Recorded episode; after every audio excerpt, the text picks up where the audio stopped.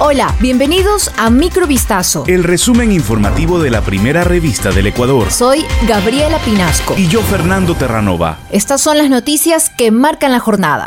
Como parte de los operativos del estado de excepción, agentes de la Unidad Nacional de Investigación Antidelincuencial realizaron este miércoles una intervención en las provincias de Manabí, El Oro, Esmeraldas, Guayas y Santo Domingo de los Áchilas. En la diligencia se logró la detención de 14 personas quienes presuntamente pertenecían a grupos delictivos organizados que operaban en diferentes partes del país. Según indicó la Policía Nacional, los agentes investigativos lograron identificar y localizar a varias personas que estarían involucradas con estos grupos delictivos, dedicados a los delitos contra la inviolabilidad de la vida, robo con tentativas de asesinato, tráfico ilícito de sustancias sujetas a fiscalización, porte de armas de fuego, entre otros. Un total de 18 allanamientos se ejecutaron en varios inmuebles.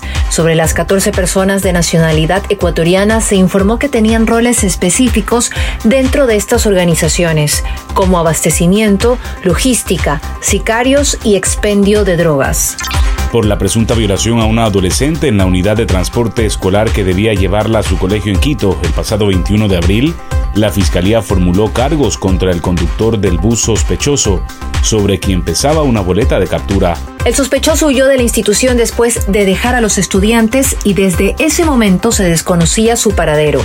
A las 14 horas 30 aproximadamente de ese mismo día se encontró el vehículo de transporte escolar abandonado en la avenida Colón y 9 de octubre. Aunque fue difícil reconocer al involucrado debido a que había cambiado su aspecto físico con la finalidad de no ser detectado, las autoridades realizaron un examen técnico para comprobar que se trataba de la persona acusada. La Fiscalía formuló cargos por el presunto delito de violación y además solicitó al juez que disponga la prisión preventiva de Darwin Clever, quien podría pasar de 19 a 22 años de cárcel.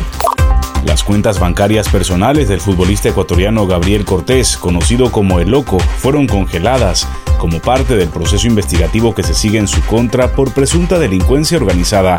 El dato fue confirmado por el abogado del deportista Antonio Durán, quien reconoció que actualmente la defensa está en pausa debido a desacuerdos con la familia del deportista profesional oriundo de Esmeraldas. Por confidencialidad no puedo dar muchos detalles, pero en la actualidad la defensa está en pausa debido a algunas diferencias que hemos tenido con los familiares de Cortés, dijo. Cortés está cumpliendo prisión preventiva en el pabellón 8 de la Penitenciaría del Litoral, donde espera su juicio, que estaría programado para junio, una vez que culminen las investigaciones. Fracasó la reunión prevista para este miércoles, en la que la presidenta de la Asamblea Nacional, Guadalupe Llori, y los miembros del Consejo de Administración Legislativa debían establecer una conciliación ante la crisis política en el Parlamento. Esto era parte de una disposición emitida por la jueza Raquel Herrera, quien planteó esta alternativa a la acción de protección colocada por Llori en contra del CAL. La sesión estaba prevista para las 10 de la mañana, pero los integrantes del Consejo no llegaron.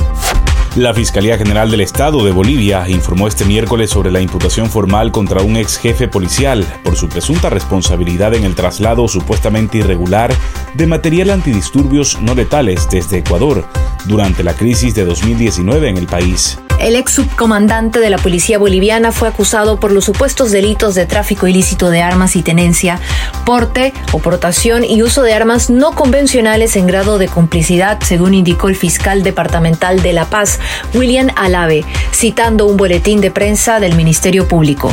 La fiscalía le acusa por supuestamente haber participado en una reunión efectuada el 15 de noviembre de 2019 en el Palacio de Gobierno junto a otros entonces jefes policiales para pedir agentes químicos que requería la policía y así contener los disturbios posteriores a la renuncia del entonces presidente Evo Morales. El fiscal dijo que además se habría realizado el seguimiento y supervisión de los dos funcionarios que viajaron a Ecuador y trasladaron los agentes químicos a Bolivia, que posteriormente fueron distribuidos a las direcciones dependientes de la policía.